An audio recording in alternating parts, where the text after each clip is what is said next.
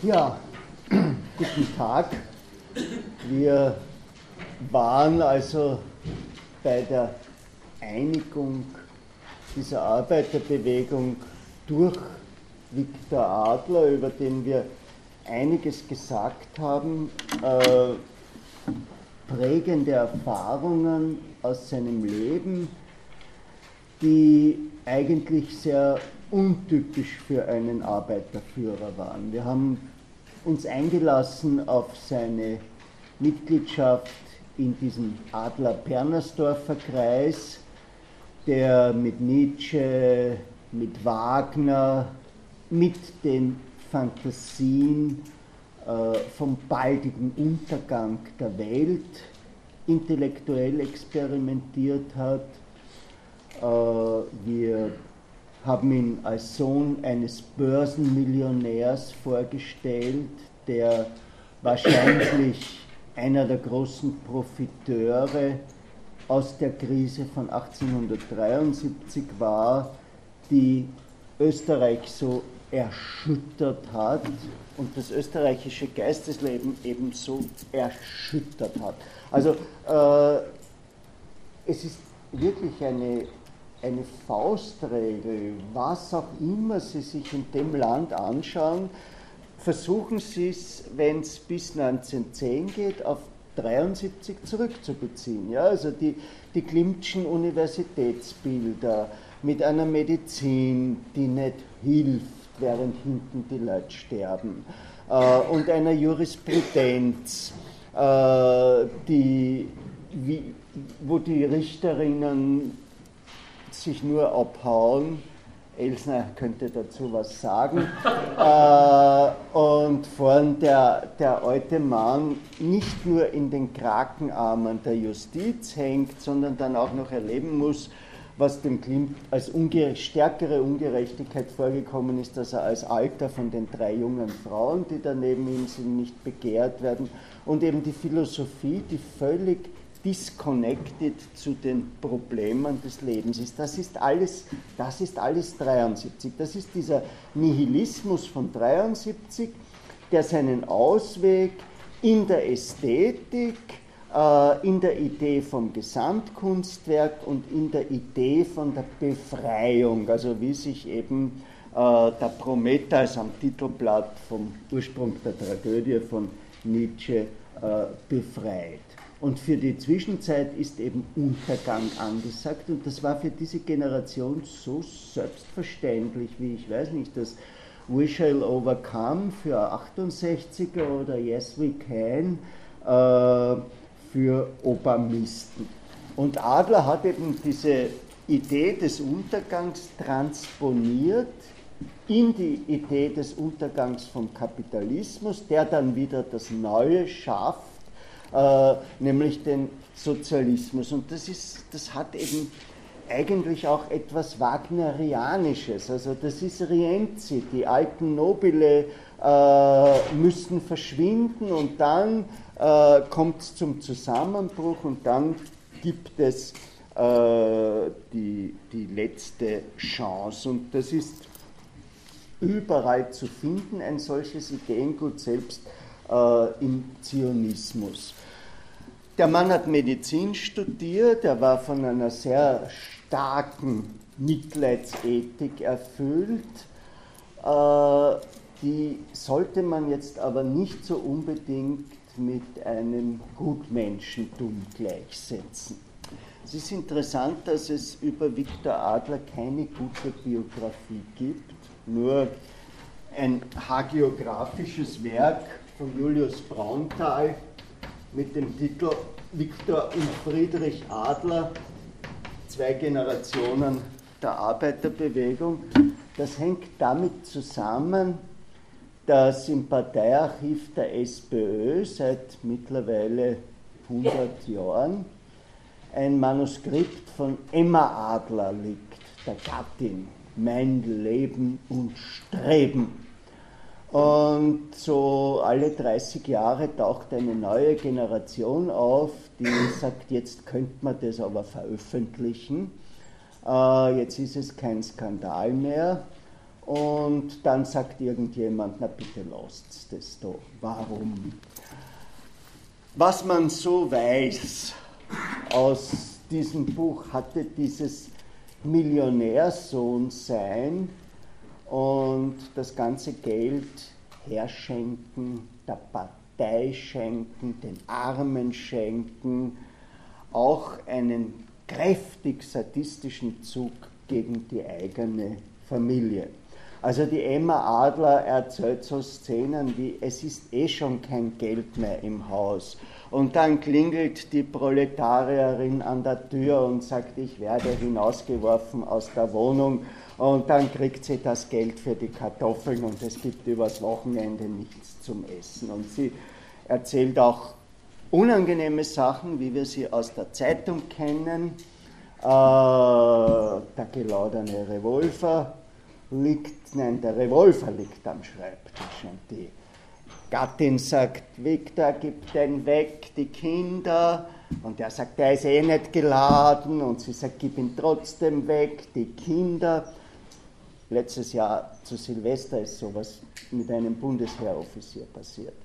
Äh, und dann sagt er, jetzt zeige er, dass er nicht geladen ist und drückt ab und die Kugel pfeift so neben der Emma in die Wand.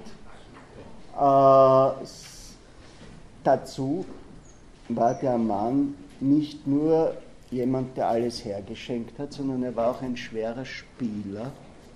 Er ist nach Monte gedüst. Es gibt einen erschreckenden Briefwechsel mit seinem Sohn Friedrich.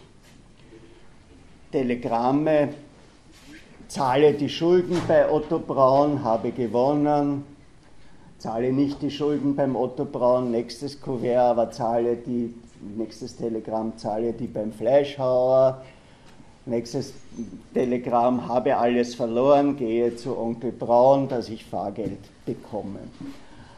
Äh, Adler hatte ein medizinisches Weltbild, das davon ausgegangen ist, dass wir in einer Degenerationsphase sind. Dieses Weltbild hatte einen Schuss von jüdischem Selbsthass. Jüdische Familien sind besonders degeneriert und nervös. Das hat er eben auf sich angewandt, auf seine Frau angewandt. Tatsächlich ist seine Tochter Mucki am Steinhof gestorben. Sein Sohn Karl hatte eine grelle Form von Paranoia. Nach dem Tod seines Vaters ist er durch Europa gereist, ist überall in Parteizentralen gegangen, hat gesagt, ich bin der Sohn von Viktor Adler, wer ist hier verantwortlich? Und den hat er nach kurzer Zeit geohrfeigt. Und Friedrich Adler hat eben den Ministerpräsidenten aus politischen Motiven erschossen, äh, hatte ansonsten den Prostituierte zu retten, also äh, sozusagen in Arbeiterinnen zu transformieren. Also irgendwo eine seltsame äh, Familienkonstellation und äh, für Adler scheint das ein Ausweg gewesen zu sein, die private Misere durch die Lösung der kollektiven Misere irgendwie wegzuschieben. Das ist der Grund, warum ich das erzähle, weil es einfach äh, nicht dieses konventionelle, habe Marx gelesen, war erleuchtet, bin zu den Arbeitern gegangen und bin dann ihr Führer geworden. Nein, äh, der Mann war zuerst einer der Mitunterzeichner des Linzer Programms und das Linzer Programm ist deswegen interessant, weil der Schönerer es inauguriert hat. Also der Ritter Georg aus dem Waldviertel, sozusagen der Ahnherr einer Kette von populistischen Politikern äh, des sogenannten Dritten Lagers.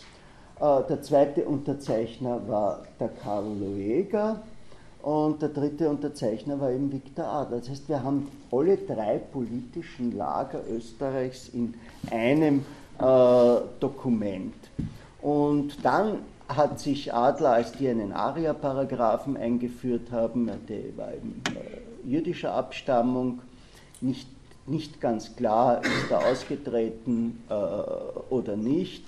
Söhne dürften nicht beschnitten gewesen sein, äh, hat sich dann eben der Arbeitsmedizin zugewandt, ist äh, nach England gegangen, hat dort mit Engels Kontakt aufgenommen, hat dieses ungeheure statistische Material äh, über die Lage der Arbeiterklasse wohl als Hauptübersprung zum äh, Marxismus genommen und war in jedem Fall äh, kein ursprünglicher Marxist.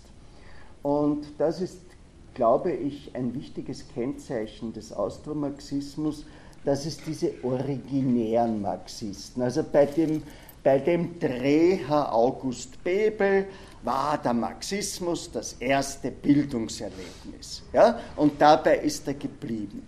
Während unter den Austromarxisten haben wir alles Leute, die sind von irgendwo anders gekommen. Also der Max Adler von Kant und der Otto Bauer ursprünglich von Mach und Friedrich Adler natürlich auch von Mach als äh, Physiker.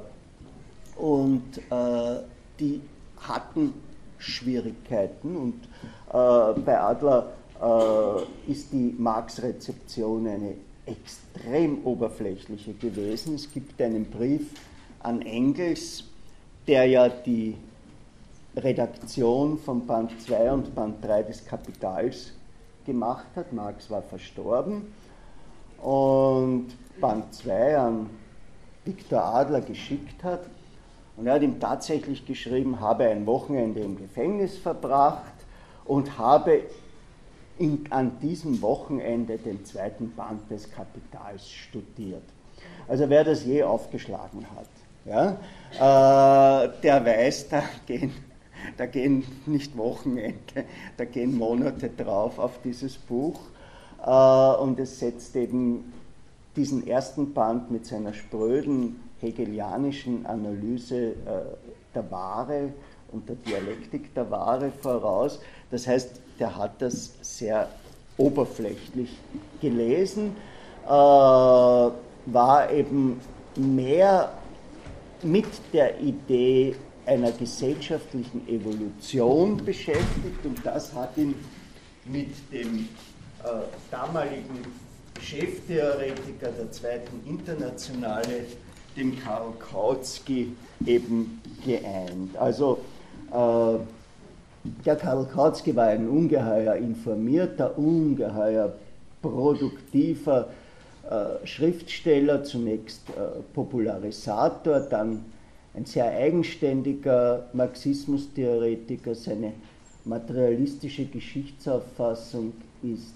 zweibändig und hat so ungefähr 1400 Seiten. Alles alleine geschrieben, ja, die haben damals keine Assistenten oder sonst etwas gehabt. Äh, einer von denen, die die Philosophie sozusagen aus dem Marxismus vertrieben haben, äh, und das ersetzt haben durch Darwin, durch Hegel und durch gründliche, aber sehr undialektische äh, wirtschaftsgeschichtliche Analysen. Also wenn ich Ihnen nur ein, ein Beispiel nennen kann, Sie wissen alle, der Max Weber hat gemeint, die protestantische Ethik sei eine der Voraussetzungen des Kapitalismus, hätte den Geist des Kapitalismus äh, geschaffen, ja, weil sie hätte eine Arbeitsethik geschaffen und die Erlaubnis, im Namen Gottes reich zu werden. Dann kriegt man eine spirituelle Prämie und das ermöglicht den Kapitalismus. Für den Karl Kautsky, und da gibt es immer die Formulierung nichts anderes als, ja, das sind diese Vereinfacherformulierungen, ist die Reformation nichts anderes als der ideologische Ausdruck einer tiefgehenden Krise am europäischen Wollmarkt.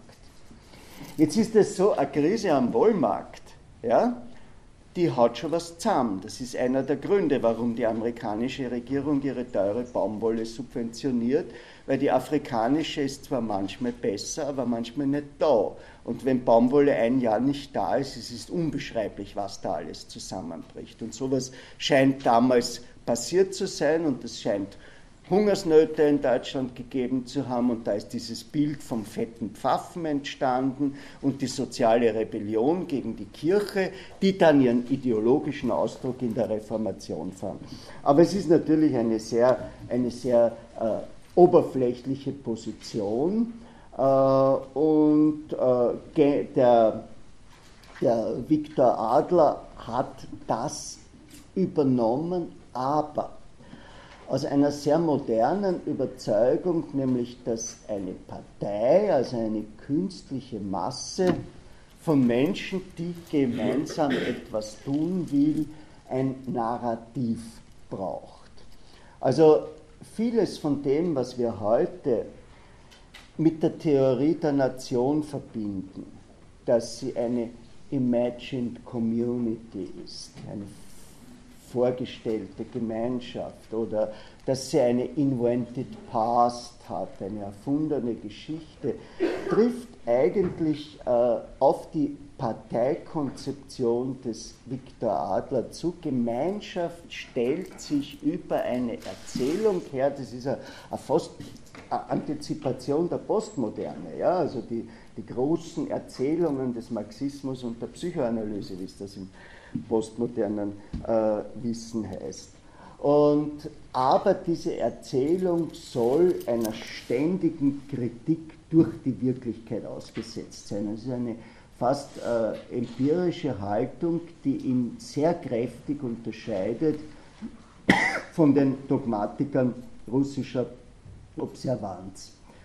An Debatten hat er sich selbst wenig beteiligt. Er hat äh, das, was als wichtig gegolten hat, zum Beispiel den Revisionismusstreit, zu dem wir heute kommen werden, für Nebenfragen gehalten. Adler hat immer nach dem Ergebnis gefragt. Das ist ein großer Unterschied zu ja, zu der Linken wie Rosa Luxemburg oder auch äh, dem Leo Trotzki im Exil, die sozusagen mit der Lupe Texte gelesen haben, ob auch alle äh, Formeln drinnen sind. Ich glaube, dass in den großen sozialistischen Debatten irgendwo eine Neuauflage des Nominalismusstreits gegeben hat. Also was ist wichtiger, äh, die Verba oder die Realia äh, und dass es vor allem auf Seiten der Linken eine Korrektur gegeben hat, dass das Zentrale eben die, die Verba äh, sind. Während die Rechte sehr pragmatisch war, wir werden uns heute mit dem Eduard Bernstein noch beschäftigen, dem Ahnherrn des Revisionismus, äh, zu dem ein anderer am rechten Flügel stehender Abgeordneter, der Bayer Ignaz Auer, gesagt hat, mein lieber Ede, sowas sagt man nicht, sowas tut man. Das heißt, es geht um die, um die Realia. Also dieses, dieses Pragmatik versus Theorie, das muss man als ein generelles Problem aller Massenparteien fassen. Die, die deutschen Grünen haben das ja in ihrer äh, Aufstiegsphase zu einer äh, Mittelpartei auch gehabt. Es ist einfach die Frage, ob das, was zuerst Theorie ist und dann unter Umständen ein Parteitagsbeschluss ist, ob das einen unkündbaren Vertrag zwischen der Führung, den Liedern und den Läds, den äh, Geführten darstellt oder nicht. Radikale Bewegungen haben ja einen narzisstischen Bonus, das ist ja ein, ein wunderbares Self-Branding. Der Tom Wolfe hat das den Radical Chick äh, genannt. Äh, man kann auch vom Experience-Charakter des Radikalismus sprechen oder eben von dieser äh, notorischen Bemerkung von der radikalen Jugendphase. Heute äh, ist das anders. Heute ist der Radikalismus kein Jugendphänomen mehr. Bei Stuttgart 21 äh, sind die 80-Jährigen flott dabei ja, und, und, und auch mit, mit dem Rollator äh, wird, da, wird da demonstriert. Aber damals äh, war das eben etwas anderes. Ein weiterer Punkt, der diesen Stellenwert der Theorie geändert hat, ist dieses neue Mediensystem damals, also das Phänomen des Sachbuchbestsellers, der für kurze Zeit äh, das öffentliche Bewusstsein bestimmt. Aber Adler ist immer darauf aus, davon ausgegangen, und das ist überraschend, dass eine grundsätzliche Frage eine Auswirkung auf das momentane Geschehen hat. Also dieses Verhältnis von Strategie und Taktik, das war überhaupt kein Punkt, wo ich, das habe ich Ihnen schon gesagt, seinen Beitrag sehe, ist in dieser konsequenten Ästhetisierung der Politik, äh, dem gesamtkunstwerkhaften Einsatz aller Medien. Heute ist uns das selbstverständlich.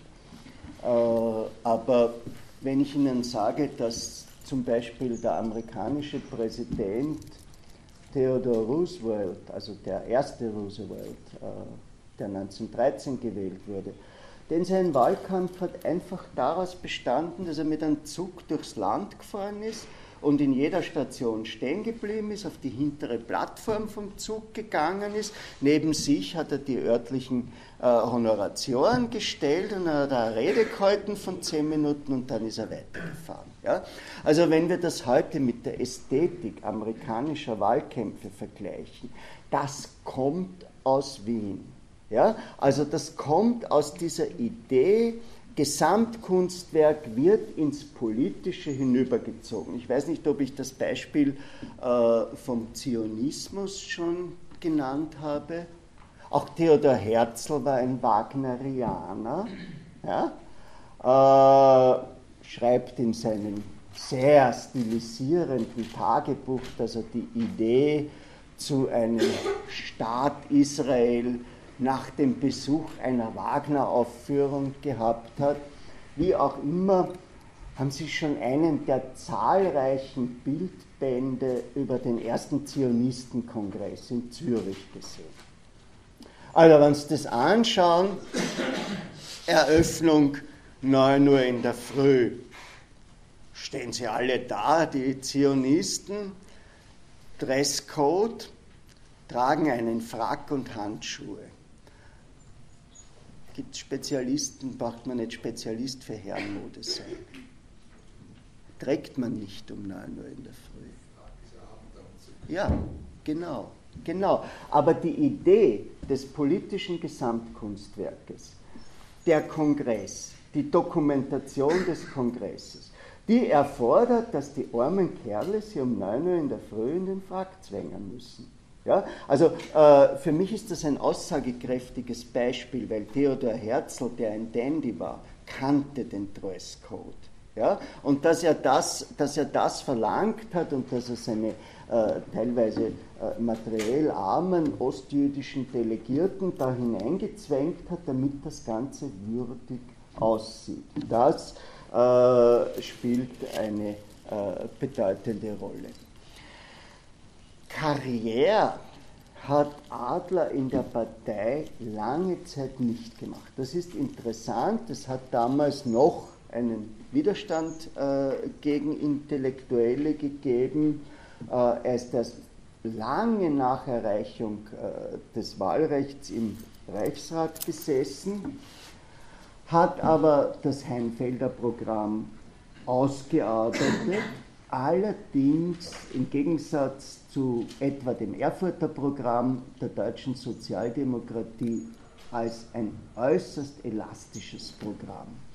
Also es gehört von Anfang an zu diesem Austromarxismus ein großer Respekt für die individuelle Entscheidung dazu, ein Pluralismus auf der Basis des Bodens am Klassenkampf stehen. Ich denke, das korrespondiert auch mit der Heterogenität der Arbeiterklasse in der Doppelmonarchie, also mit den verschiedenen Ausbildungsständen, mit dem Umstand, dass wir im Leninschen Sinn auf dem Gebiet des heutigen Österreichs eine sogenannte Arbeiteraristokratie hatten, also eine, eine privilegierte Gruppe äh, der Arbeiterschaft. Lenin hat das ursprünglich entwickelt für die Arbeiterklasse von Ländern, die koloniale Extraprofite beziehen. Ja, also seine Idee war, die Regierungen dieser Länder, die die kolonialen Extraprofite beziehen, die bestechen ihre Arbeiterklasse durch höhere Löhne oder sonst etwas. Und der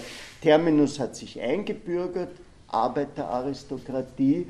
Und wenn man es auf die Donaumonarchie anwendet, dann ist es eben so, dass man in Österreich äh, für, die, für den gleichen Arbeitseinsatz weitaus mehr an Nahrungsmitteln und ähnliches bekommen hat. Das heißt, das war relativ weit und äh, Adler hat hier die Parole ausgegeben, die uns sehr verwässert und, und, und äh, weich vorkommt, lieber mit den Arbeitern irren, als gegen sie Recht behalten, die aber tatsächlich schon die Vorformulierung einer Opposition gegen dieses, die Partei hat immer Recht und der Berufsrevolutionär ist ein privilegierter Erkenntnisträger. Ja? Also äh, in, in dieser Formulierung gibt es keine privilegierten Erkenntnisträger, sondern es wird mehr der Akzent auf Gemeinschaft gelegt, die Gemeinschaft zwischen den Führern und den Geführten und dieses, dieses Mitgehen, äh, auch wenn man sich irrt. Das hat ein bisschen was, der Mann war ja Psychiater, ja, es hat ein bisschen was, was Therapeutisches, also so ein äh, mit dem Klienten mitgehen äh, und dann versuchen, auf der, äh, aus der gegebenen Lage eine Lösung zu finden. In den Schlüsselfragen folgt dieses Programm dem Manifest, also das Eigentum in den Händen weniger ist ein Erzübel, es gibt einen Konzentrationsprozess des Kapitals, eine wachsende äh, Monopolisierung, die wird zu einer wachsenden Verelendung führen, äh, aber die Produktionsverhältnisse sind zu eng für die Produktionsmittel. Das ist dieser klassische marxistische Gedanke. Kennen Sie den?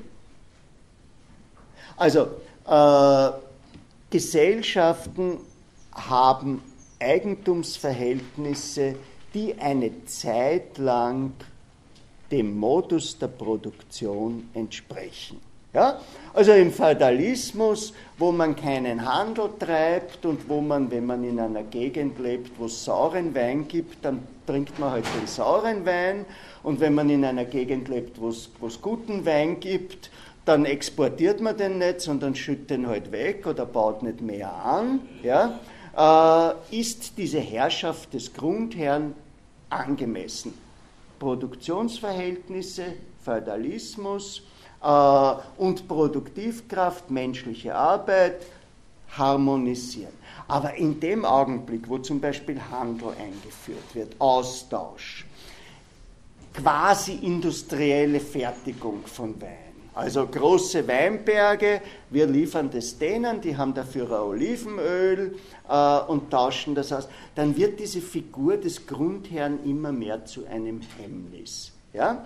Und dann das ist für Marx der Punkt, wo grundlegende gesellschaftliche Verhältnisse ansetzen. Also wenn die institutionalisierte Form, vor allem die des Eigentums, mit dem, was und wie produziert und distribuiert wird, nimmer mehr zusammengeht. Ja? Das ist heute im, im, im absoluten Neomarxismus bei, bei, bei Hart und Negri, diesen Überlegungen zur Multitude, äh, die sehr postindustriell sind. Ne? Wird gesagt, ja, dass, äh, es wird ja nur mehr kreative Arbeit verrichtet, die Creative Class des Richard Florida, brauche ich nicht aufschreiben, schreibt sich so wie der Bundesstaat, ist die dominante Klasse. damit diese Klasse produzieren kann, braucht sie freie Staatsbürgerschaft überall, keinen Arbeitszwang, gesichertes Grundeinkommen, weil diese Klasse sichert das Überleben des Ganzen. Und die alten Verhältnisse mit Staatsbürgerschaft, Visum, Asylrecht, Arbeitszwang, die lassen die Kreativität, auf der die Ökonomie basiert, nicht funktionieren. Also das ist einfach, das ist einfach ein, ein, eine Gedankenoperation, die zieht der Marxismus durch die Geschichte und äh, die, dem folgt auch äh, das, das Seinfelder Programm. Es gibt eine notwendige geschichtliche Entwicklung zur Beseitigung der Eigentumsverhältnisse und das ist die historische Aufgabe der Arbeiterklasse. Es gibt keine Festlegung in dem Programm auf einen gewaltsamen Umsturz. Das Wort äh, Revolution wird sparsam verwendet. Es geht um die natürlichen äh, und zweckdienlichen Mittel. Es gibt viele reformistische Forderungen, äh, wie zum Beispiel Arbeitsschutz. Äh, es gibt aber auch hier keine Festlegung auf Mitteln, also zum Beispiel äh, Gewalt, Streik, das ist alles offen gelassen. Ja, und das ist genau der Punkt, wo die Austromarxisten anfänglich bei den stramm linken Programmen im Verdacht des Opportunismus gestanden sind. Das ist allerdings aber auch so, und das sieht man bei der Deutschen Partei, dass der Weg zur Hölle ja auch mit guten Vorsätzen gepflastert sein kann. Äh, und zweitens einmal steckt darin möglicherweise auch eine Korrektur äh, fundamentaler Prinzipien der politischen Theorie. Der Karl Schmidt, sagt Ihnen der was? Schmidt Dorotitsch hat er sicher Zeit genannt, da hat er eine adelige Gattin gehabt, äh, hat Politik als ein Feindverhältnis definiert. Ja? Das hat übrigens eine kleine Parallele, das kennen Sie aus der Populärkultur mit asiatischen Denkweisen. Ne? Die Wahl des Feindes ist viel wichtiger als die Wahl des Verbündeten. Der Feind bestimmt einen das Leben, weil die Maßnahmen, die man gegen den Feind setzt, die sind viel determinierender als das, was man mit, das, was man mit dem Freund tut.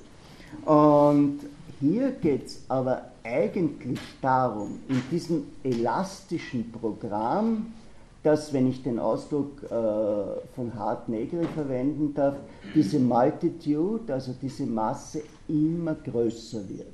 Also die Masse, die etwas gemeinsam tut. Das ist interessanterweise gar nicht so sehr ein Monopol des Austromarxismus geblieben. Auch äh, die letzten 20 Jahre des DDR-Marxismus haben einfach so gearbeitet, und zwar mit der Idee, dass es einen Stammokap gibt, einen staatsmonopolistischen Kapitalismus, eine Kooperation zwischen den Monopolen und den Staat äh, und dass davon nur 3% der Bevölkerung profitieren. Und dass es daher Aufgabe der Partei und der Theorie ist, die übrigen 97 Prozent, die antimonopolistischen Schichten, äh, zu einigen. Und äh, so sieht das eigentlich auch äh, dieses Programm, aber trotzdem. Der Frage Reform oder Revolution hat man damals nicht entkommen können, weil das war einfach die Frage der Zornigen. Ja? Die Frage der Hungrigen, die Frage der Zornigen, die Frage der Zurückgesetzten, da ist dieses äh, große Wort Revolution mit seinem äh, ungeheuren Charme, äh, das schon Lassalle versucht hat zu entschärfen. Es sei irrelevant, ob das mit oder ohne Gewalt vor sich gehe. Äh, Revolution sei, wenn ein neues gesellschaftliches Prinzip an die Stelle des bestehenden Zustandes gesetzt wird. Also Lassalle hat einfach argumentiert, Reformen könnten durch Gewalt durchgesetzt werden und Revolutionen könnten friedlich sein. Diese Unterscheidung ist falsch. Zweite Versuch der Entschärfung war der Revolution oder Evolution oder Reform. Und da war der Friedrich Engels sehr, sehr eng. Sein Vorbild sozusagen war die Französische Revolution, die ja aus einer Hungerrevolte entstanden ist. Ne? Also die, die, die, die, Hungerdemonstrationen in einem labilen System haben immer mehr zugenommen, in einer gewissen Weise, wie wir das auch aus der DDR kennen. Und auf einmal hat es, nur war es da nicht der Hunger, auf einmal hat es nicht mehr funktioniert. Und Engels hat daraus äh, die Bestimmung gezogen, die Revolution sei ein autoritärer Akt, mit dem ein Teil der Bevölkerung dem anderen Teil seinen Willen aufzwingt. Das war für Lenin später die Kardinalfrage, auch die Frage der Rolle der Gewalt. Ich möchte das, da ich ja schon äh, die Frage des Wahlrechts im Kontext der zivilisatorischen Entwicklung gesetzt habe, auch äh, so kontextualisieren. Gewalt bedeutet ja einen unmittelbaren existenziellen Bruch mit dem anderen. Ja? Also da geht dann nichts mehr. Das, das Ziel von Gewalt ist ja eigentlich die Ausschaltung des anderen. Wie der Machiavelli äh, uns ja mindestens dreimal, wenn wir Fürsten sind, sagt, äh, bitte nicht würgen. Gleich. Ja, weil wenn man nur würgt, steht der wieder auf, na bumm. Äh, das heißt also, Gewalt intendiert sozusagen äh, die Gegenwehr, die Gegengewalt und damit erhöht sie auch das Risiko. Und da kommt aber dieser Traum der Moderne rein von einer sauberen Gewalt der, der steht in einer gewissen Weise auch äh, oder ist eine Wurzelfantasie rund um den Ersten Weltkrieg. Also alle haben sie sich vorgestellt, aber wirklich in allen kriegführenden Ländern, sie laden diese wunderbaren neuen Waffen auf den Zug und fahren dann durch halb Europa, packen aus, machen Bumm äh, setzen sich als Sieger in den Zug und die Cheerleader Girls empfangen sie zu Hause. Und so haben sich sechs Millionen Menschen in den ersten sechs Monaten durch Europa bewegt und in Massenschlachten vernichtet und dann haben sie sich eingegraben und diese furchtbare Form des Grabenkrieges äh, produziert. Also das ist dieser Traum äh, von einer einmaligen energischen Geste, mit der man sich durchsetzt. Ja? Der Dichter Büchner lässt in seinem Stück Dantons Tod den Danton, also einen revolutionären Politiker, der dann aber äh, verhaftet und hingerichtet wird, äh, sagen, Sie werden es nicht wagen. Also das ist diese, diese Philosophie der Abschreckung, ja, die zum Beispiel im Zusammenhang mit dem atomaren Gleichgewicht äh, funktioniert hat, nur eben übertragen äh, auf äh, ein Land. Wir haben, denke ich, heute eine kritischere Haltung äh, gegen Gewalt und vieles, was von den Beteiligten als Revolution verstanden wird, äh, labeln wir als terroristische Verletzung der Menschenrechte äh, in Ruanda oder wir finden das dann äh, auf Wikileaks. Äh, wir sehen die russische Revolution als einen barbarischen Akt, diese Erschießung der Zarenfamilie. Äh, die Madeln, die irgendwie dreimal erschossen werden mussten, weil der Schütze so besoffen war, dass er irgendwie nicht äh, getroffen hat. Äh, das heißt also, wir haben zivilisatorisch im Augenblick eine starke Distanz gegenüber der Gewalt, äh, haben diese ein wenig scholastische Unterscheidung von Gewalt gegen Personen und Gewalt gegen Sachen, die insofern schwer erhaltbar sind, weil sich die Eigner der Sachen dann halt auch wehren und dann äh, hat man eben wiederum das Ergebnis. Äh, wir hier in Österreich sind ja auch gebrannt durch einen Bürgerkrieg, der dilettantisch war, weil gerade die Seite, die ihn dann defensiv begonnen hat, äh, es an Gewaltbereitschaft hat fehlen lassen. Damals hatte man eben noch einmal dieses Vorbild der französischen Revolution, das heißt diese Frage, äh, wie geht das eigentlich, dass man Menschen unter Umständen jahrzehntelang in Gewaltbereitschaft hält, die hat man sich überhaupt nicht gestellt. Also äh, wenn wir uns das ein bisschen durchlesen, diese Schemen von Rosa Luxemburg zum Beispiel, also der Massenstreik mit der Bereitschaft zur Gewalt und das langsame Hochschaukeln der Gewalt zur Revolution.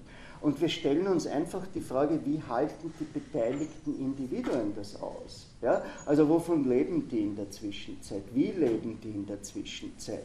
Gehen die jetzt nach Haus, weil heute war was los und da haben sie ein paar Straßenbahnen umgehauen und dann ist wieder die Polizei auf der Straße. Wir haben ja viele Erfahrungen mit Südamerika, mit revolutionären Gruppen dass das nur funktioniert, wenn diese Gruppe sich dann wieder in den Untergrund zurückzieht. Und wir haben vor allem äh, die Erfahrung mit Afrika, äh, dass eben das jahrelange Aufrechterhalten des Gewaltgestus nur funktioniert mit Übersteigerung, mit Drogen, mit innerem Terror, mit dem Engagieren pubertierender junger Männer, die ein Vergewaltigungsprivileg bekommen und mit einer intensiven Gewalt auch nach innen. Äh, wie hat es bei den Nationalsozialisten getickt? Äh, Christopher Browning, der ein Hamburger Polizeibataillon sozusagen erforscht hat, äh, das in den Ostgebieten massakriert hat, meint, der Gruppenzwang sei ein starker gewesen, aber das war eben nur ein Bataillon und nicht eine äh, ganze, nicht eine ganze Gruppierung. Die bolschewistische Erfahrung äh, kann man eher so interpretieren, es muss einen gewaltbereiten Kern geben, eben die leninschen Berufsrevolutionäre, und der muss die anderen mitreißen. Aber das ist alles eigentlich auf Massenparteien nicht übertragbar. Also äh, es scheint mir, dass eine Massenpartei ein grundsätzliches revolutionäres Defizit hat, außer sie macht, und jetzt kommen wir zu den Prozeduren äh, des Austromarxismus, äh, sie verwandelt den Revolutionsbegriff in etwas eher Inhaltsloses, wo es mehr ums gemeinsame Handeln geht. Also da ist wieder einiges aus der Idee des Gesamtkunstwerkes, nämlich die Idee, dass es stimmt und dass es eine Ganzheit gibt und dass der Mann des Körpers und der Mann des Hirns und der Mann des Herzens miteinander kooperieren äh, in einem Akt. Es ist aber auch eine sprachskeptische Idee, die in diesem verwaschenen Revolutionsbegriff steckt. Ja? Also äh, ein Eingeständnis, dass ein Programm, das ein koordiniertes, eventuell gewalttätiges Handeln einer Multitud äh, konzipiert jenseits des Sagbaren liegt. Also das ist, das ist der Hoffmannsthal, der Chandos-Brief in jener Zeit entstanden, wo ihm die Worte im Mund, wie glaube ich schimmlige Pilze, nicht? zerfallen. Und das ist Mautner, Äh, Fritz Mautner, Kritik der Sprache, fünf Bände. Äh, der sagt, die Sprache ist als Verständigungsmittel mehr ein Hindernis als dazu geeignet. Und eben Wittgenstein mit der Konsequenz, Philosophie muss zunächst Sprachkritik sein, aber nicht im Sinne Mautners heißt es bei, äh, bei Wittgenstein. Also äh, es ist in einer gewissen Weise eine Konzession an diese Sprachskepsis. Und nicht nur das, was sie in, in den äh, immer noch stark DDR-inspirierten äh, Büchern lesen, ein prinzipieller Opportunismus oder sonst etwas.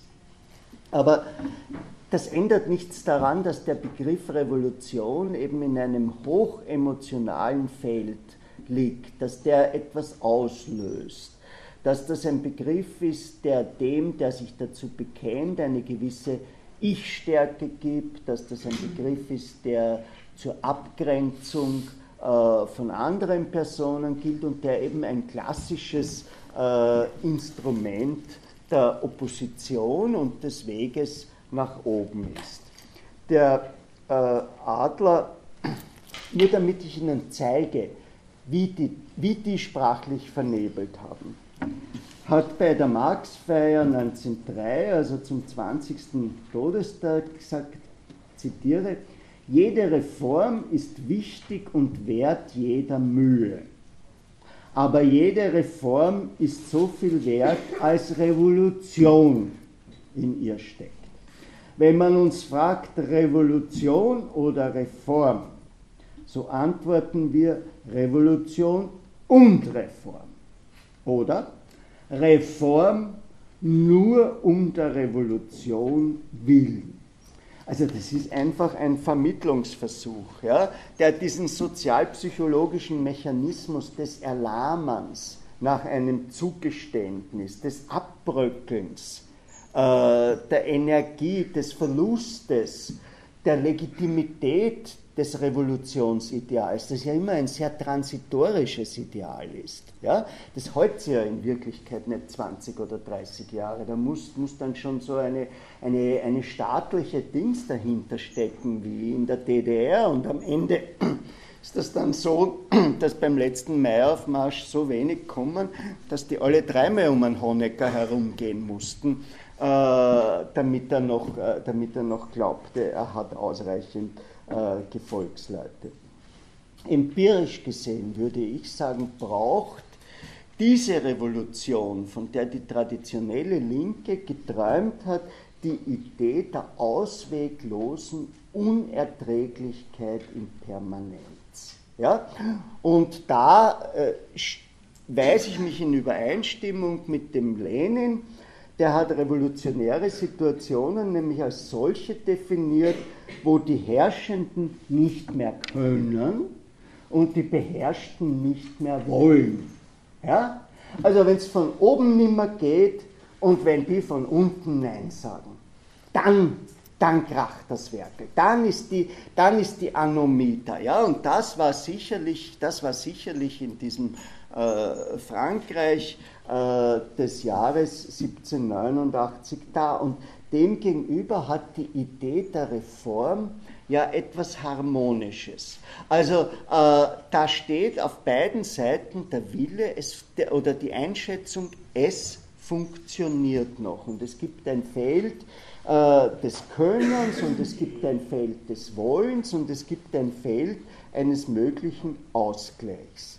Also die Reform anerkennt den anderen als ein existenzberechtigtes Kollektivsubjekt, anerkennt das eigene Begehren und akzeptiert aber sozusagen die Kastration des Kompromisses auf der Basis der eigenen Stärke. Nur die Frage ist, wie man Stärke mischt. Ja? Also die Gemeindebauten haben ja für die Menschen, die damals gelebt haben, unbezwinglich gewirkt. Also der, der Rabenhof ja, äh, mit seinem mittelalterlichen Burgtor und mit den Eisengittern, die man zwar, glaube ich, nicht schließen kann, und mit diesen dreieckigen äh, schießschartenartigen Fenstern. Äh, nur diese Unbezwinglichkeit ist schnell bezwungen worden. Der Marxhof, wenn man sich das anschaut, diese, diese Kanönchen, die man gegen den Marxhof eingesetzt hat, die waren so lang. Ja? Also die haben da überhaupt nichts Großes gebraucht, um den äh, zusammenzuschießen.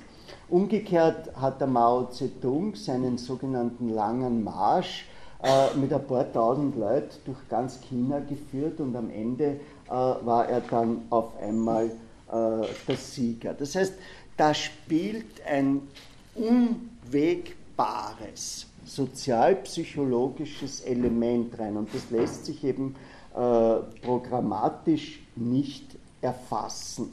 Also der Revolutionsbegriff entzieht sich einer statischen Definition, der drückt permanent variierende äh, soziologische Gegebenheiten aus. Wen das ein bisschen interessiert, der soll reinschauen in Hannah Arendt, äh, On Revolution, gibt es auch auf Deutsch, oder, äh, oder in den Griwank, die Entwicklung des neuzeitlichen Revolutionsbegriffes.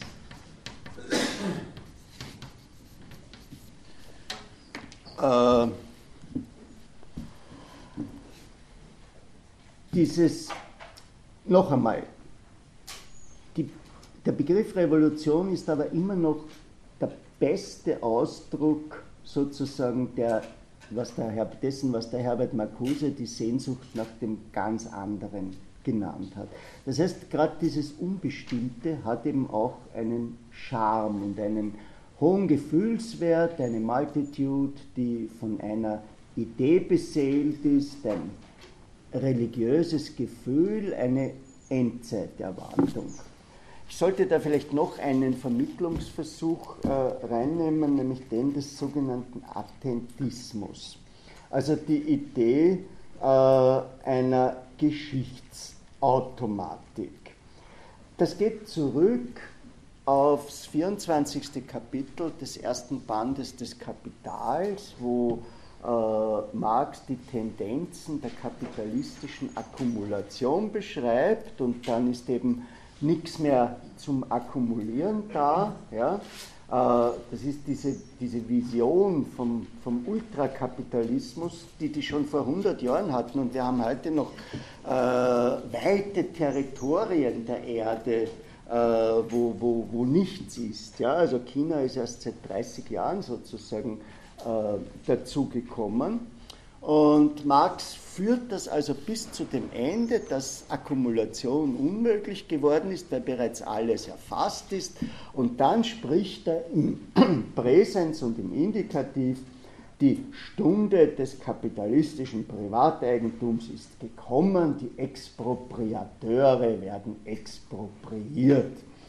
Und äh, das ist äh, das ist also sozusagen die Idee, es läuft von selbst. Engels war da schon vorsichtiger mit der Formulierung, die Menschheit wird bei Strafe des Untergangs den Übergang zum Sozialismus vollziehen müssen. Also es ist eben das Verhältnis Produktivkräfte, Produktionsverhältnisse ist untragbar. Entweder wir gehen alle unter oder wir machen, wie bei der Klimakatastrophe, wir machen jetzt diesen äh, großen äh, Schritt. Äh, die, die Kritik, die hier immer einsetzt, ist die, dass ein zukünftiges Sein mit einem Sollen gleichgesetzt wird. Das heißt, äh, dass beide Konzepte nicht dialektisch sind. Äh, und für mich die schönste dialektische Vermittlung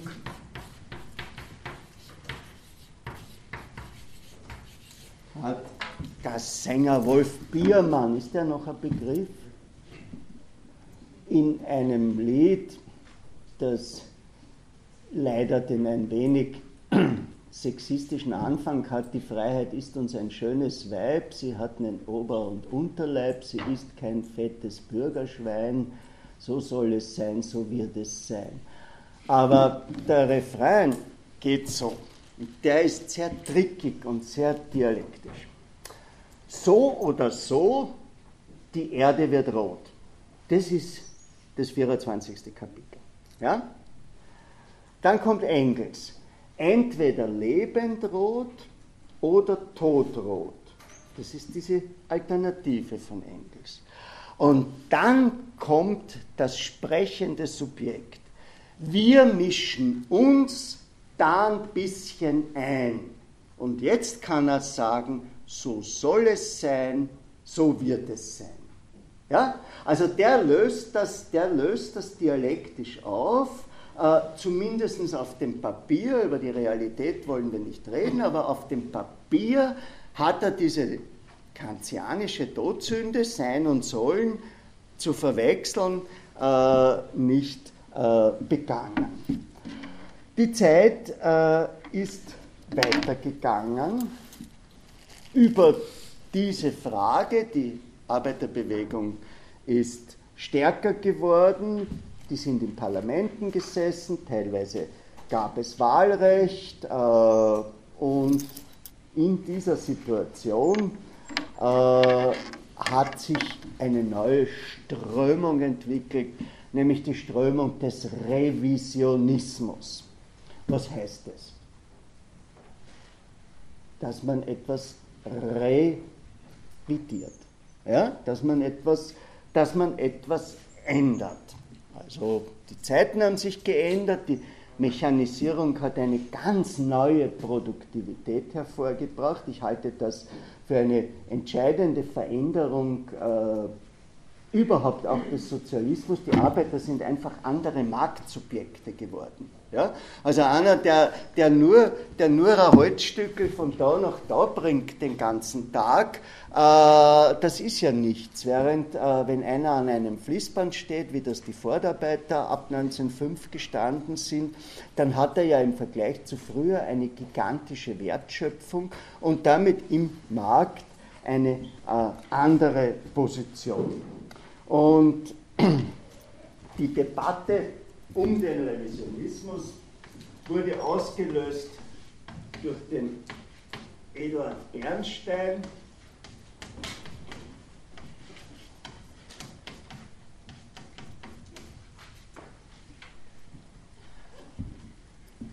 (1850) geboren, ursprünglich Sekretär eines sozialistischen Millionärs, Philanthropen eines Herrn Höchberg, hat mit Engels in London gelebt, war ein ganz ein normaler Genosse, hat mit Kautsky zusammen das Erfurter Programm verfasst und dann zwischen 1896 und 1898 in der theoretischen Zeitschrift der deutschen Sozialdemokratie, der neuen Zeit, eine Artikelserie verfasst, Probleme des Sozialismus, die einfach den neuen Trend aufgreift. Äh, Kautsky hat ihm empfohlen, das zu publizieren. Damit war eine Spaltung der Bewegung gegeben. Auf einmal war der Kautsky sozusagen die Mitte, von jetzt an nennt man das Zentrismus. Der Bernstein war die Rechte und diese sich langsam formierende Gruppe rund um Rosa Luxemburg und Karl Liebknecht, die einige Jahre später ihren ersten Gipfel erreicht, äh, bildet die Linke. Bernstein hat das äh, zusammengefasst, diese Serie, in einem Buch, die Voraussetzungen des Sozialismus und die Aufgaben der Sozialdemokratie, gibt es als Taschenbuch. Äh, sehr schwerfällige Argumentationsweise, schwierig auf den Punkt zu kommen. Ich werde versuchen, das ein bisschen äh, zu reduzieren.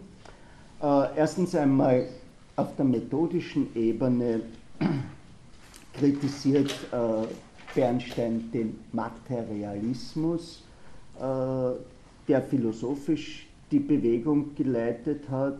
Also die Annahme einer sich selbst bewegenden, geschaffen habenden, untergehenden Materie, die ihren letzten Seinsgrund in sich selbst trägt. Ja, und das ist eine metaphysische Aussage, nur wann ist das eine metaphysische Aussage oder für wen ist das eine metaphysische Aussage? Für jemand, der ein Kantianer ist. Nicht? Also äh, für die Theoretiker der Aufklärung, für diese äh, Milieutheoretiker war das eigentlich eine selbstverständliche Sache, äh, während äh, für einen Kantianer da über etwas gesprochen wird, worüber man nicht sprechen kann. Und äh, der gleiche, den gleichen Vorwurf, nämlich den Vorwurf der Unwissenschaftlichkeit, äh, hat er, der allerdings im damaligen Parteidenken ohne dies nicht sonderlich starken Hegelschen Dialektik gemacht. Also der Lehre von einer universellen Bewegung aller Dinge, die sich in dem Schema These, Antithese und Synthese vollzieht. Also da, da ist etwas und das wird negiert von seiner Antithese und aus dem Antagonismus zwischen diesen beiden Kräften entsteht eine Synthese und diese Synthese ist aber wieder der Ausgangspunkt eines neuen Prozesses, weil sie ja jetzt die These ist. Ja?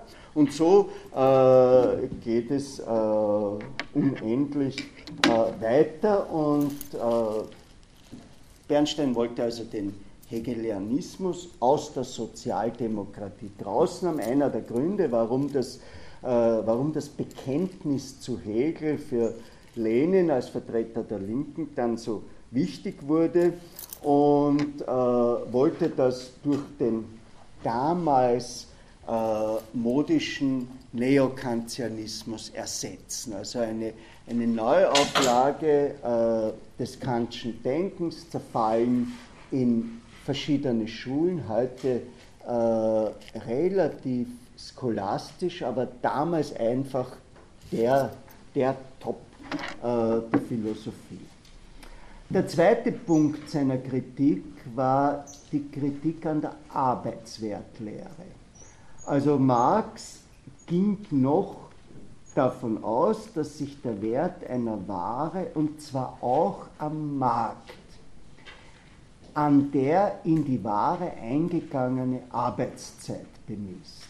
Also ich bin der Tischler und ich mache den Tisch, da stecken zehn Stunden drinnen und der Schuster, der drei Stunden in die Schuhe investiert hat, der hat nur 30 Prozent dessen erbracht. So bestimmt sich die Relation.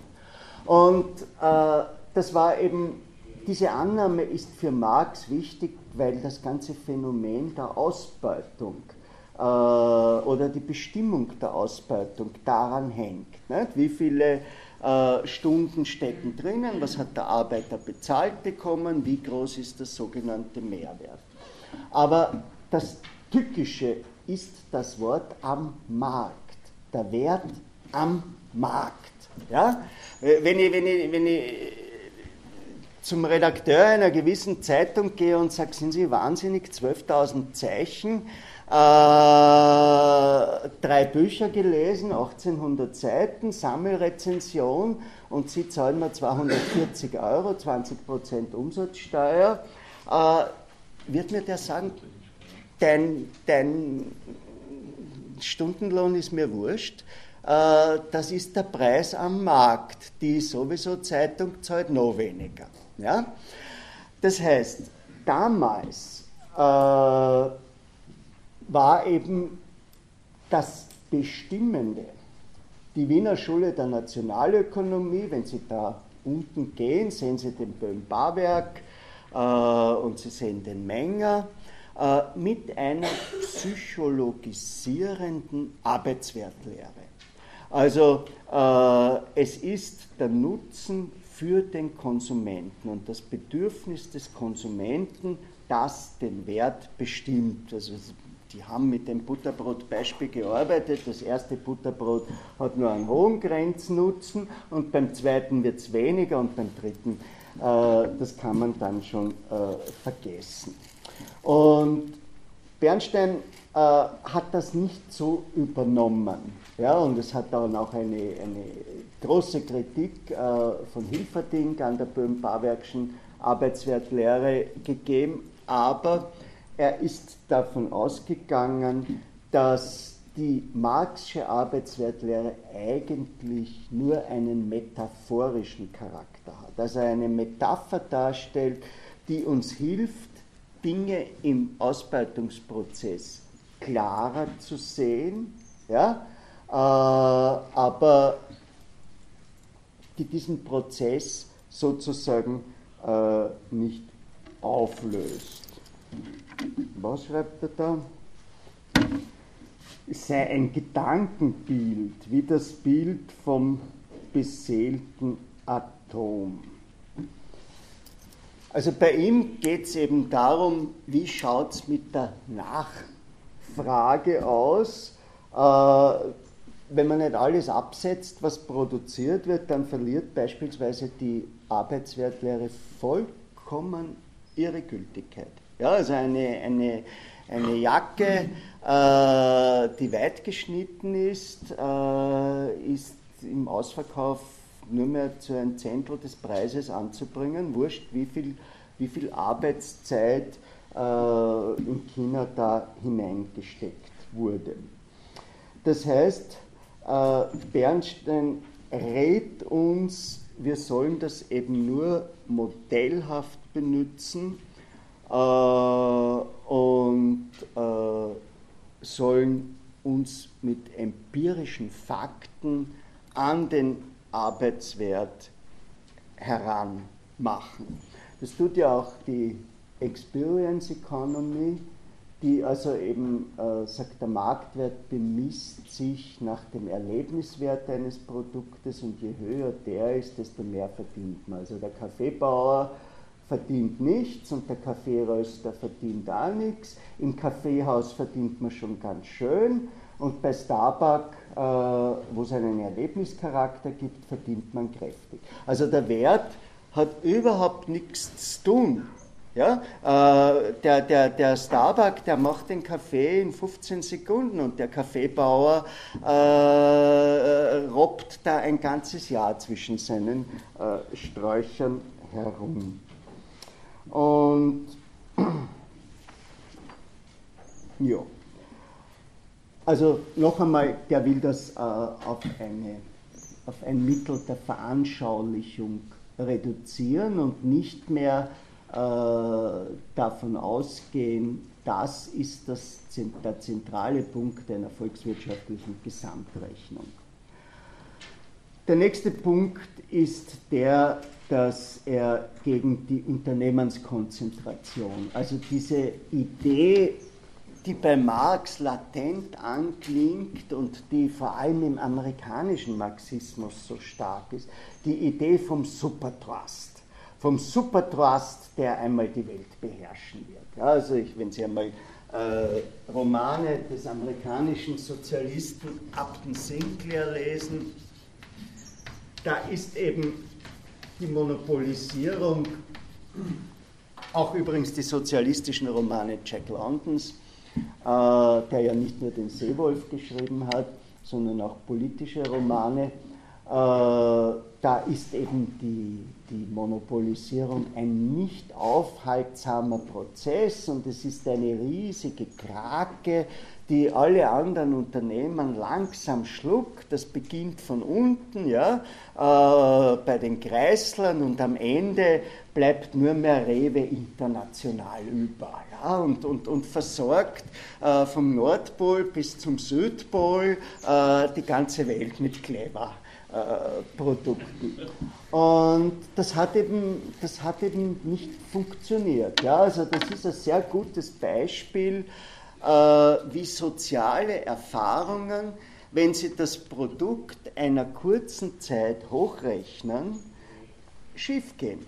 Das berühmteste Beispiel dafür, ich weiß nicht, ob das erfunden ist oder nicht, ist der Statistiker, der 1901 behauptet hat, dass der Pferdemist in London 1920 zwei Meter hoch liegen wird.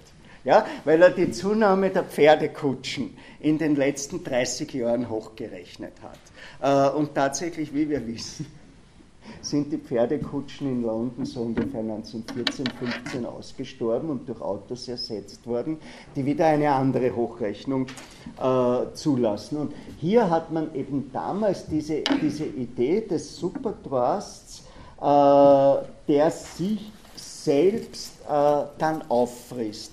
Und Bernstein hat dagegen äh, eine Rechnung aufgestellt, dass das Zahlenverhältnis zwischen Groß- und Kleinbetrieben dauerhaft konstant bleibe. Das ist eine interessante These, mit der hat er sich ja auch kräftig aus dem Fenster gehängt. Ja. Äh, seine Idee ist eben eine sehr, sehr schumpeterhafte, äh, dass es eben ständige Neugründungen gibt und dass gerade diese Dynamik äh, der Produktivkräfte ständig neue, manchmal wenn man den Bernstein liest, hat man das Gefühl, der dynamische Unternehmer äh, sitzt da irgendwo zwischen den Zeilen. Ja? Dass da eben äh, ständig äh, neue äh, Betriebe herauskommen. Weiters hat er gemeint, dass er die Zusammenbruchstheorie, also dieses, dieses Engelsche und Marxsche, dass er die statistisch falsifiziert hätte. Äh, das hat er relativ einfach gemacht. Er war ja kein, kein begnadeter Wissenschaftler, sondern war ein, ein Sohn eines äh, Lokomotivführers aus einer jüdischen Familie, nicht wirklich studiert, nicht wirklich Matura gemacht, aber äh, offensichtlich mit einem wachen Sinn für das Wirkliche begabt und hat sich einmal die demografische Entwicklung und die Einkommensentwicklung in mehreren europäischen Staaten angeschaut und daraus behauptet, ich sage deswegen behauptet, weil in diesem 110 Jahre alten Buch kann man ja diese Statistiken überhaupt nicht überprüfen, äh, dass der Bevölkerungsanteil der Unternehmer und der besser verdienenden Angestellten im Widerspruch zu dem, was Marx angenommen hat, gestiegen ist. Also der gebildete Teil der Arbeiterschaft bemüht sich ständig, sich in das System zu integrieren. Ja, es ist ein sehr, ein sehr amerikanisches Gesellschaftsbild, das da äh, bei dem Bernstein vorkommt. Ein Bild von einer dynamischen Gesellschaft, wo sich alle ständig um den Aufstieg bemühen und wo deswegen aus einer fast anthropologischen Gegebenheit diese Verarmung und Zusammenbruch nicht stattfinden können. Ja? Äh, also man kann sich schon vorstellen, äh, dass das diese Leute, die eben von der Pariser Hungerrevolte als Analogie ausgegangen sind, dass das eine ungeheure Provokation war, weil der hat im Grunde gesagt, Freunde, die machen euch das nicht, weil die wollen lieber eine in das System und die wollen hinauf ja, äh, und, wollen es nicht, und wollen es nicht stürzen. Und das ist eben äh, der, nächste, der nächste Punkt, äh, dass das natürlich die Konsequenz hat, dass die Idee der Revolution über Bord äh, geworfen wird. Also die Arbeiterpartei soll sich gefälligst am politischen System des Wilhelminischen Kaiserreiches beteiligen man könne den Sozialismus, wo man nicht genau weiß, was das heißt, äh, durch Reformen herbeiführen. Äh, es gibt für gewaltsame Revolutionen gibt es keinen Grund. Das ist ein, ein, ein religiöses Element, äh, das man so in einem Vorher-Nachher äh, das Diesseits und das Paradies nach der Revolution äh, teilt. Die ganze Auseinandersetzung um Endziel der sozialistischen Bewegung ist irrelevant und jetzt kommt der Satz, mit dem Bernstein berühmt wurde. Das, was man gemeinhin Endziel des Sozialismus nennt, ist mir nichts. Die Bewegung ist alles. Und das ist ein sehr, ein sehr trickiger Satz, ja? weil er nimmt dem, der ihn liest, etwas, Endziel, nein. Ja? Wenn wir an alle die Versprechungen denken, die im Namen schon des utopischen Sozialismus gemacht wurden, ja? also Versprechungen, von einem Leben ohne Arbeit, wo wir, wo wir in der Früh kritisieren können, ohne Kritiker zu sein und zum Mittag fischen, ohne Fischer zu sein. Oder äh, selbst die sexuellen Versprechungen, die der utopische Sozialist äh, Fourier in seinen Phalanstères gemacht hat. Ja, also der hat eben der hat eben gesagt, Sozialismus heißt auch, dass jedes sexuelle Bedürfnis befriedigt werden muss und es gibt Klassen von sexuellen Bedürfnissen und man muss nur die richtigen Klassen einander zuordnen. Also zum Beispiel die Berglöwinnen, Madonna, die stehen sich auf die jungen Männer, die kriegen die. Äh, und, äh, und dann gibt es die Klasse, die steht sich auf das. Der Fourier hat sich eine eigene Klasse gegeben, nämlich die des Mannes, der zusieht, wenn zwei Frauen einander lieben. Und das perfekte Phalanx, der regelt alle Bedürfnisse. Ja? Also das ist, für mich ist das die, die, die, die, die, die, die präziseste Ausmalung eines Endziels. Nicht? Weil wenn das so in den Bereich der Intimität geht, äh, dass sogar solche Sachen ausgeschrieben, ausgesprochen und versprochen werden, und äh, das nimmt äh, der Bernsteinen, aber er sagt die Bewegung. Und unter dem Wort Bewegung verstehe ich die gegenwärtige Gemeinsamkeit und das gemeinsame Handeln und das Gemeinschaftserlebnis und das etwas miteinander tun. Das heißt, es ist ein bisschen dieses äh, Catch it while you can, nimm das, was jetzt da ist. Ja? Äh, und orientier dich nicht. Bernstein meint, eine Bewegung braucht ein bisschen eine Utopisterei, aber lebe diesen Tag. Und dieser Tag ist eben der Tag äh, der Reform. Das geht dann natürlich auch hinüber zu der Frage der Demokratie. Äh, die Demokratie ist nicht, wie das in der Wahlrechtsdebatte war, für ihn ein strategisch einzusetzendes Kampfmittel, sondern sie hat einen politischen Wert an sich. Ein berühmtes Zitat, die Demokratie ist Mittel und Zweck zugleich. Sie ist das Mittel der Erkämpfung des Sozialismus und sie ist die Form der Verwirklichung des Sozialismus. Äh, sie hebt aber die Klassenherrschaft nicht auf, aber sie rüttelt an ihr. Und das ist eben, das ist eben genau der Punkt, äh, weil die Klassenherrschaft Demokratie eben kontaminiert. Ja, also äh, die Tea Party hat im Augenblick weitaus mehr Geld als die Obama-Leute, was jetzt keine, kein Vorwurf an die Tea Party ist, bei der Präsidentenwahl haben die Obama-Leute mehr Geld gehabt. Äh, in, in, in, beiden, in beiden Fällen, für die Tea Party-Leute schaut es ganz gut aus, äh, in beiden Fällen ist das im Wahlkampf eingesetzte Geld ein entscheidender Faktor bei der äh, demokratischen Entscheidung. Das ist also ein, ein Punkt, äh, wo Bernstein eigentlich ein idealistisches Bild zeichnet und äh, nicht vorhersieht, wie entwickeln sich äh, demokratische Entscheidungen. Aber gleichzeitig hält er damit der Partei auch den Spiegel vor, weil er nämlich sagt, passt auf, Freunde, ihr tut doch eigentlich nichts anderes als pausenlos den Wahlkampf vorbereiten. Und ihr seid ja eigentlich schon eine vollkommen parlamentarisierte äh, und damit demokratisierte Partei.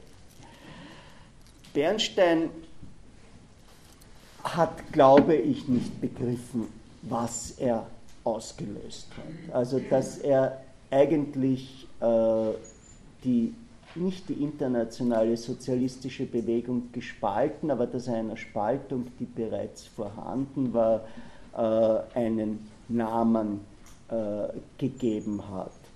Äh, für ihn war das einfach ein, eine Erneuerungsprozedur, da hat sich einiges geändert und äh, wir müssen diese Veränderung fortsetzen. Das heißt jetzt nicht, dass wir uns vom Marxismus trennen, äh, sondern nur, dass wir eben die altvaterischen Teile äh, des Marxismus raushauen. Ja. ja, ja. Eine Wahrheit verliert dadurch nicht an Gewicht, dass ein antisozialistischer oder nicht vollwichtig sozialistischer Ökonom sie zuerst gefunden oder dargestellt hat.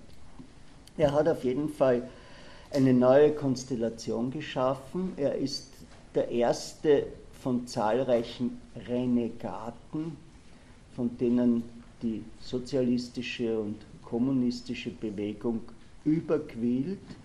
Äh, er hat es eben verstanden, dass dieser konventionelle Marxismus des Karl Kautsky in die Mitte gerückt ist und er hat vor allem unsere Österreicher provoziert, die sich eben äh, versucht haben, in einer fiktiven Mitte zwischen dem Kautsky und dem Bernstein zu platzieren. Und das ist geschehen mit einer neuen Generation von Marxisten. Meistens sind in den 70er Jahren geboren, Karl Renner 1870, Max Adler 73, Otto Bauer äh, war der Jüngste, die insofern diese Bernsteinsche Herausforderung aufgegriffen haben, als sie allesamt akademische Marxisten waren. Also äh, das ist ein, ein relativ neuer Bereich. Renner hat äh, Staatsrechtstheorie, Staatsrechtslehre studiert, war er zeitlang sogar Assistent und dann Bibliothekar. Äh, Max Adler war Jurist und Rechtsanwalt.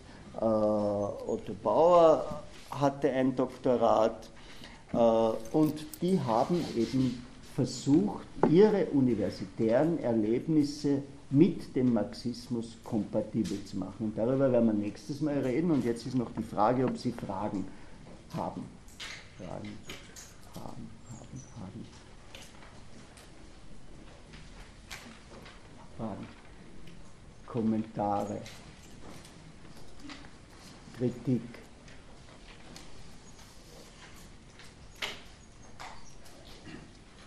Hm?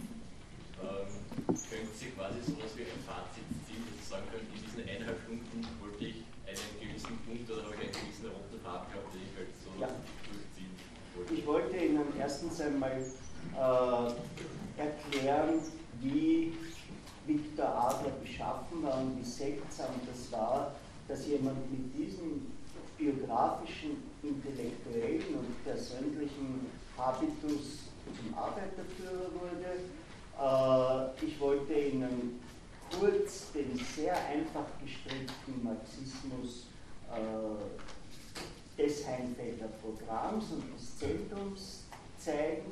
Ich wollte Ihnen recht persönliche Überlegungen über den Revolutionsbegriff und über die zivilisatorische Position des Revolutionsbegriffes zeigen und bin von dort hinübergegangen äh, zu einem relativ oberflächlichen Referat eines schwierigen Buches, nämlich des Buches von Bernstein.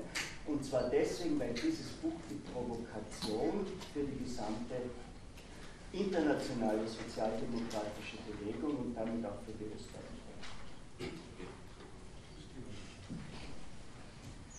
Hat es was so wir?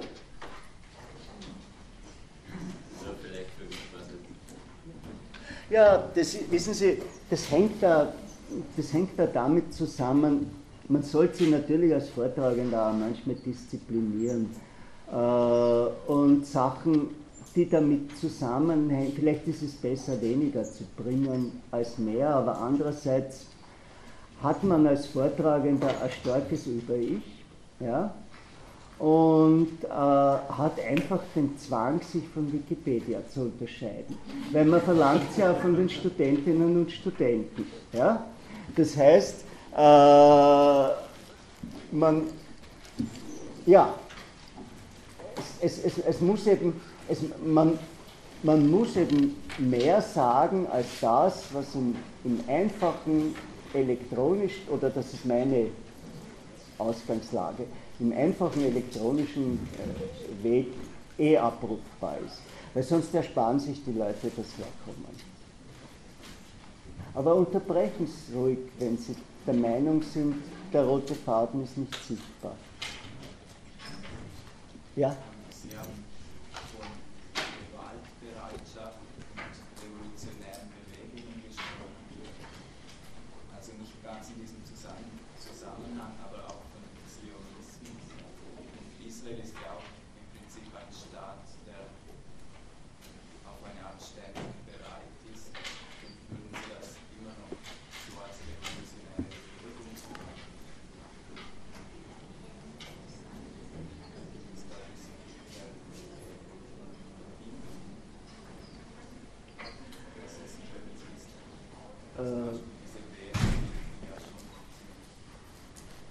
extrem die Gewaltbereitschaft in, in Israel äh, basiert auf einer gefühlten Bedrohung. Äh, es ist ja keine revolutionäre Gewalt, es ist eine defensive Gewalt. Es ist eine, eine Verteidigung äh, eines Status quo, wenn man von der Siedlungspolitik absieht, äh, basiert auf diesen jahrelangen, also die, die, die Shoah, äh, von der denke ich nicht, dass sie heute noch stark verankert ist. Das ist das Erlebnis der Kadjuschka-Raketen und das ist das Erlebnis der Selbstmordattentate äh, in Tel Aviv, das ja an sich eine sehr, man ist der siebte Bezirk unter den israelischen Städten. Ja? Also dass es sozusagen gerade dort am intensivsten passiert ist, denke ich, hat eine große Auswirkung. Aber es ist ja nicht diese, diese Bereitschaft, äh, ich habe ja stärker von diesen Ruanda-Beispielen gesprochen. Ne? Äh, also diese, dieses, dieses absolute Losziehen. Wenn man sich, es gibt keine Wikileaks-Sachen über Israel, aber wenn man sich die Wikileaks-Sachen über den Irak anschaut, das sagt eher jeder, der nur einen Blick hineingeworfen hat, äh, sind ja mehr überforderte Menschen, die das getan haben. Ja? Also ich, ich kriege diesen Zusammenhang jetzt nicht so, nicht so zusammen. Äh, Sie sprachen ja von dem, dass die Arbeitermassen sich lieber in das System integrieren. und- Bernstein, ja. Ja, und aber funktioniert das nicht nur solange, solange der Kapitalismus äh, jetzt, sagen wir unberührte Flächen hat, auf die sich ausbreiten kann und dann das, Ab, also das Abgehen oder das Abkaufen der Arbeitermassen nicht mehr funktioniert? Wann ist der Bernstein erschienen? 1899. Wann war die Krise, die 73er Krise definitiv zu Ende? 96.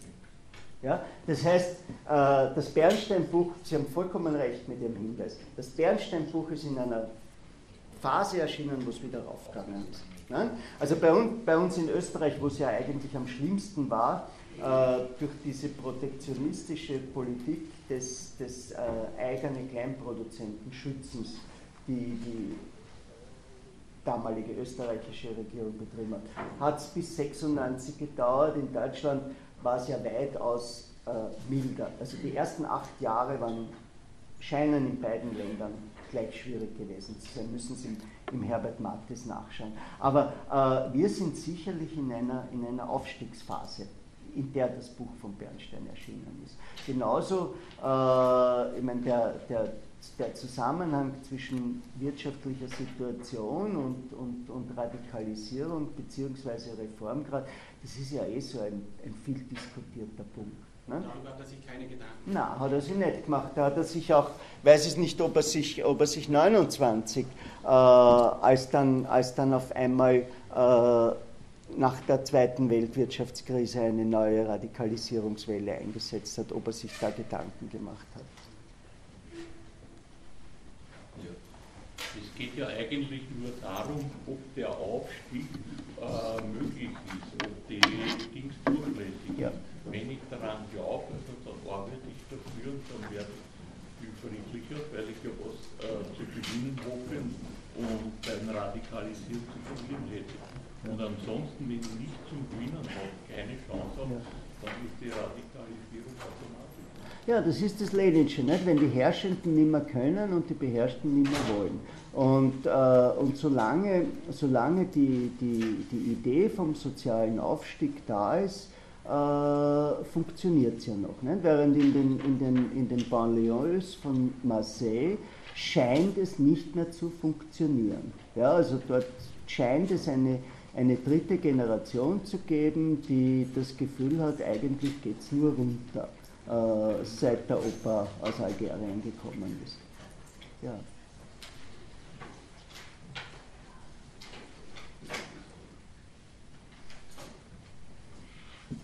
Gut, dann wünsche ich Ihnen eine schöne Woche und wir sehen uns.